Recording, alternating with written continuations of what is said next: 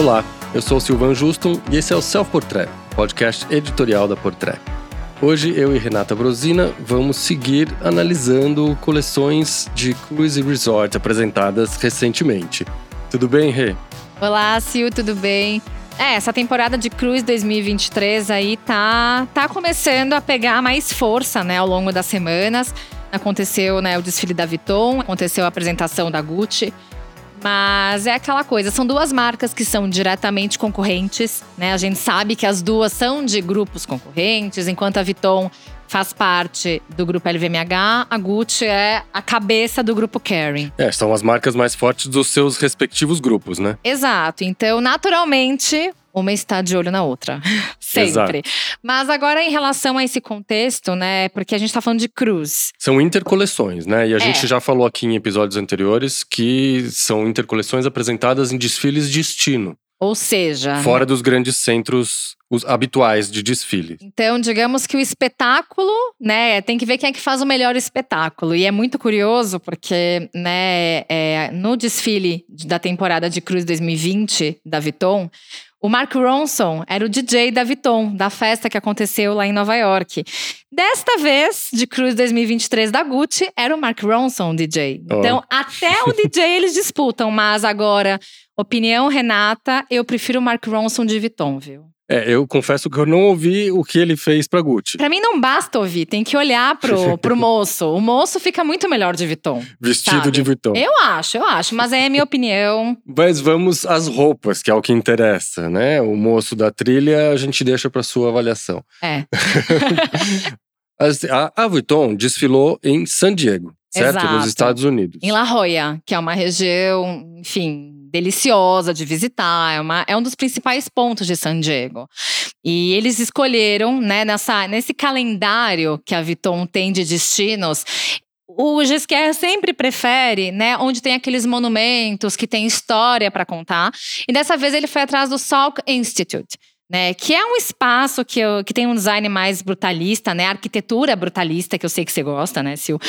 E, e lá tem uma história muito interessante, né? Que o Dr. Jonas Salk, ele foi o responsável por desenvolver a primeira vacina da poliomielite que fosse segura, né, para o ser humano. Então, assim, ok, é, existe muito o significado do local que o, o GSQR escolhe. Né, a gente sabe que no passado ele já escolheu outros pontos, né, como o próprio museu né, de, do Rio de Janeiro, do, do MAC, feito pelo Oscar Niemeyer. Teve o Miho Museum lá em Kyoto. Teve também o TWA Flight Center, que foi criado pelo Errol Saarinen lá em Nova York, que foi em 2019. Então, assim, ele gosta de procurar novos lugares para fazer apresentações espetaculares. Dessa vez foi o Salk Institute, que tem um posicionamento muito estratégico do sol. É, tem uma coisa da iluminação, né? Que Exato. No, no, no, espaço e que a gente encontrou também nas roupas, né? Teve, teve muito metalizado, metalizado né? muito espelhado. Acho que teve uma, uma conversa direta aí com o que foi apresentado na passarela com a locação, né? Que é tão voltada para esse lance da, da, iluminação, da reflexão da luz. Né? Exato, né? e que inclusive, por mais, né, com aquela estética brutalista que tenha, tem os seus espelhos que refletem Exato. essa luz para deixar o sol ser o protagonista, né, do, do show, na verdade. Mas o que, que você achou da coleção, Sil? O que me chamou a atenção né, na, na coleção do, do Gesquier dessa vez é, é, foi a ousadia. Né? Por se tratar de uma coleção de Cruise, ele meio que seguiu um pouco a silhueta fora dos padrões que ele tinha apresentado nos dois desfiles anteriores de, de coleções normais ali na, em Paris, né? E, e, é uma silhueta que tem esse desenho das ancas, né? Uma coisa meio maximizada. Volumosa, né? Volumosa, exatamente. Então ele continuou nessa meio nessa pegada. Agora, me, me, me causou espanto a ousadia por ser uma coleção de cruise, né? Então não é tão comercial, né? Ela não é uma, uma imagem muito comercial, né? Geralmente as coleções, eh, as intercoleções são coleções comerciais ou costumavam ser, pelo menos. E, e, a silhueta que ele apresentou, a imagem ali, ela não é nada comercial. Você precisa limpar muito para pinçar as peças ali. E é uma imagem carregada, né? Tem muito tecido. Muita, muita sobreposição, muita tem um sobreposição. ar mais experimental. Exatamente, é. tem um conceito, ele é um ar experimental, nada, bem pouco comercial, né? É, e na verdade tem uma coisa que me impressiona muito, porque o GSQR ele gosta de anos 80, né? E por mais que a gente entenda que essa coleção ela tem uma pegada que até a gente estava discutindo que faz parte de uma trilogia, né, Sil? É isso que a gente estava falando, que ele, ele continuou apostando nessa silhueta volumosa que ele estava apostando nos dois últimos desfiles. Uh, e, e, essa trilogia a gente pode dizer que ela começou no século XIX, deu uma paradinha no, nos anos 90 e rumou para o futuro, porque essa, essa coleção de cruz ela, ela tem uma, uma cara bem futurista, né? Muita gente comentou que pareciam heroínas ou guerreiras no futuro. Uma coisa quase Mad Max de luxo ali, né? Mas tinha uns skates ali junto, né? A gente vê que existe um trabalho, né, de… É, tinham croppeds que tinham ombros bem imponentes, que trazem essa referência de anos 80 que ele gosta, né? A gente sabe que o GSQ adora anos 80.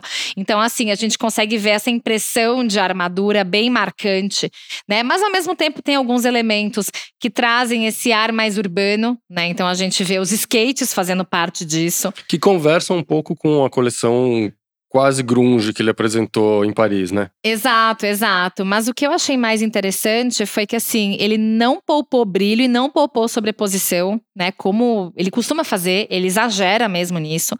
Mas eu acredito que assim, é uma proposta é, muito ousada para cliente de cruise da Vuitton. Né? É isso, acho que depois a gente vai falar também de Gucci aqui, que também foi pelo mesmo caminho ousado. E no final a gente pode até fazer essa reflexão de o que são as coleções de cruise resort, né, hoje em dia, porque é o que você está falando. A cliente, uh, geralmente uma coleção de cruise é a cliente que está se preparando para viajar, né? Cruise e resort remetem aos balneários, ao verão, né, a, a coisas leves. E é uma coleção que costuma ficar mais tempo na loja, né? Então é Exato. aquela coleção que ela não tem aquela intenção de ser muito datada.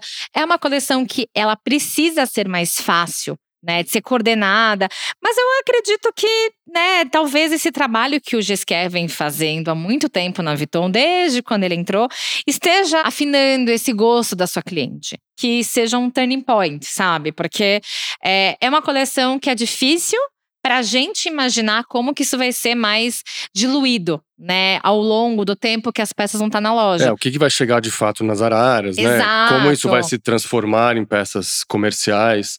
Tem um exercício a ser feito. Ela é menos, a, a digestão leva um pouco mais de tempo, Exato. justamente porque tem esse exercício a ser feito, né? Tá, a, a coleção e o recado ele não tá tão de bandeja. Você tem que dar uma destrinchada nele e esperar. Como se fosse uma coleção regular de Fashion Week. Ela costuma ter aquele ar, né, de conceito mais forte, muita história por trás. Então ele tá trazendo isso para algo que teoricamente era para ser mais limpo. Mas o que me deixou encantada nessa coleção, sem dúvida, foram as bolsas. Você gostou bastante dos acessórios, né? Você Ai, comentou. Para mim ele é craque em fazer bolsa. Na verdade, assim, existe uma coisa que quando ele entrou na Vuitton, para a primeira coleção, ele fez a Petite Mal, que na verdade ele é uma bolsa em formato de trunk. Né, foi desenvolvida por ele, então em cada coleção ele reinterpreta, ele cria novos formatos. Para essa coleção tiveram várias versões. Teve a versão toda metalizada, teve a versão com algumas bolinhas, né? Na verdade, Sim, uma tem, graça. É, incrível isso. E ele realmente entende como fazer bons acessórios, né? Ele trouxe uma espécie de, de caderno com o, o monograma da Vuitton no final do desfile, com aqueles looks mais volumosos no ombro, com aquelas franjas de lurex. Então, assim, é interessante porque, para mim, por mais que a gente entenda que existe uma certa dificuldade, os acessórios eles também conseguem ter uma, um destaque muito grande, sabe? Porque para mim ele é craque nisso. E a Vuitton, querendo ou não, é uma marca também com foco em acessórios, né? Exatamente. Né? A gente sabe que acessório ali na Vuitton vende muito bem. Né? Exato. Né? Bom, e agora e a Gucci que desfilou na Puglia, certo? Desfilou na Puglia, num castelo do século XIII, chamado Castel del Monte. E as roupas acompanharam um pouco o clima místico e histórico da locação também, né? Exato, exato. E, assim, logo de início a gente estranha, porque o, o Michele, ele tem um ar mais vibrante normalmente, né? Assim, quando abre o desfile, a gente consegue ver muito contraste de cor, muito destaque para brilho, para bordado.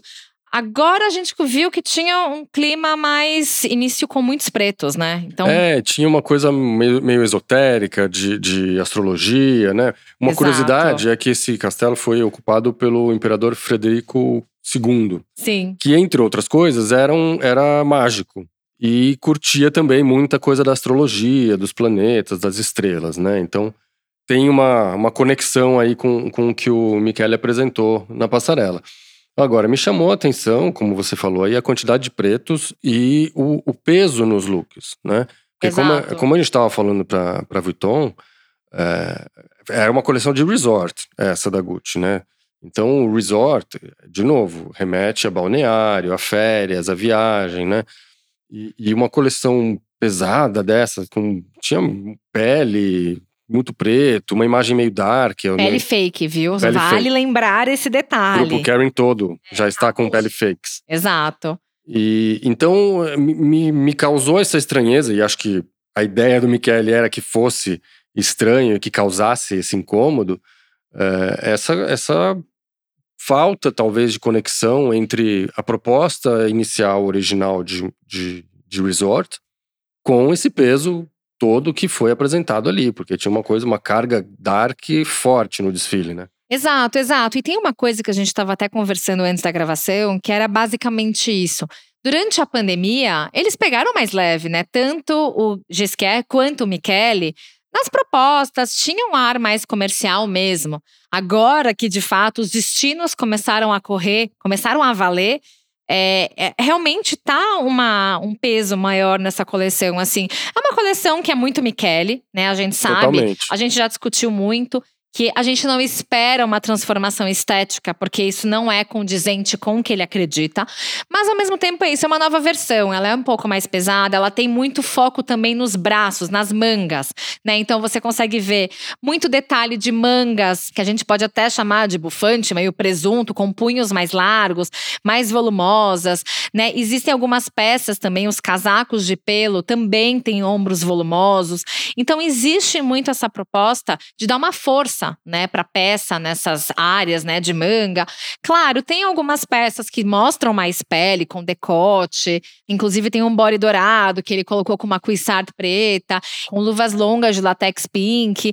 Existe uma brincadeira interessante também de decote na região do umbigo, né? Que ele focou nos vestidos, que deixa né, o umbigo de amostra.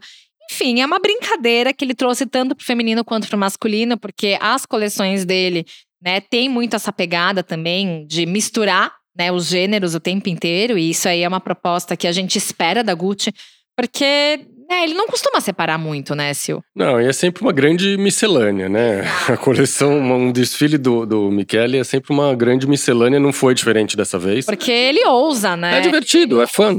É fã. Tem um monte de vestido que poderia ir pro red carpet numa boa, inclusive. É, a gente consegue imaginar as meninas que vestem Gucci, né, Fácil. usando esses modelos fáceis. Fáceis. Inclusive, se você der uma limpada, tem alguns aqui que poderiam estar tá desfilando lá em Cannes, que estreou essa semana. Não, né? e é curioso porque mais pro final do desfile a gente consegue ver que tem muita transparência, que tem essa fluidez, né? Mas é ainda pesado, né, Sil? É, tem, tem ali um, um, equilíbrio, né? Entre estruturado e fluido, entre transparente e, e, muito fechado. Tem um equilíbrio ali, um duelo, vamos dizer assim, de, de, de ideias, que é uma coisa característica do, do Michele também. Não, não acho que tenha tido nenhuma grande surpresa na coleção. É, é algo que a gente já se acostumou a ver no, nos desfiles e nas coleções dele. O que me surpreendeu mesmo foi isso, foi esse peso, essa, esse monte de roupa, esse, esse casacos e, e peles e franjas e botas, né, para uma coleção resort que supostamente é uma coleção de férias. É, diferente né? da Chanel, por exemplo, né? A coleção da Chanel ela foi muito diluída para cliente de férias, de viagem. Uhum. Enfim, por quê? Porque te, seguiu bem essa proposta. É, essa coleção da Gucci poderia ser uma coleção normal de temporada. Poderia, né? poderia ser, Se com fosse certeza. Fall 2023, estava tudo bem também. É, seria normal, a gente teria aceitado e não, e não teria nenhuma grande surpresa. Mas eu acho que tem uma coisa, Sil, assim, pensando de uma forma até diferente nesse sentido. Eu acredito que o cliente da Gucci hoje talvez viajaria com essas roupas. Diferente da Vuitton. É, porque ele se veste assim sempre, em qualquer situação, é, né? exato, exato. Não é uma. Aí que tá. A Gucci eu não vejo como uma roupa de ocasião. É, exato. Sabendo que, assim, a Gucci, claro, as marcas de luxo no geral têm um apelo muito maior na Ásia. A gente sabe que no Brasil a gente tem um estilo diferente. A gente sabe que muitas dessas peças elas cairiam muito para um- uma ocasião. Mas falando agora de nível internacional, essas peças elas funcionam super bem. Talvez pensando, né, para fora, a gente consegue imaginar que essas peças, por mais pesadas que sejam, não são tão distantes do novo público da Gucci. É verdade, tem razão. E, e guardadas as proporções, a silhueta da Gucci ainda acho menos difícil que a, a da Vuitton. Sem dúvida, porque são peças fáceis. É, o, o styling é carregado. Né? A gente sabe que o styling do Michele é sobreposição aí, é cor, é bordado.